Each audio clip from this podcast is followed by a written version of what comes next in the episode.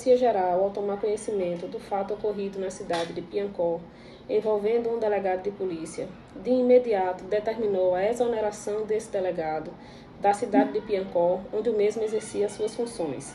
Dessa maneira, o mesmo se encontra afastado de exercer as suas funções na cidade. De outro, de outro lado, foram designados dois delegados em caráter especial para apurar o fato em toda sua extensão.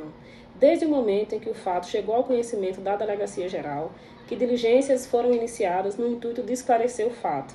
Dessa forma, a vítima está sendo ouvida, é, todos os depoimentos foram tomados, a vítima foi encaminhada para a realização de, do exame de corpo de delito e todas essas diligências estão sendo desenvolvidas na Central de Polícia da cidade de Patos, é, sob a coordenação do delegado Dr. Paulo Enio e do delegado Dr. Cristiano, que é o superintendente de Patos.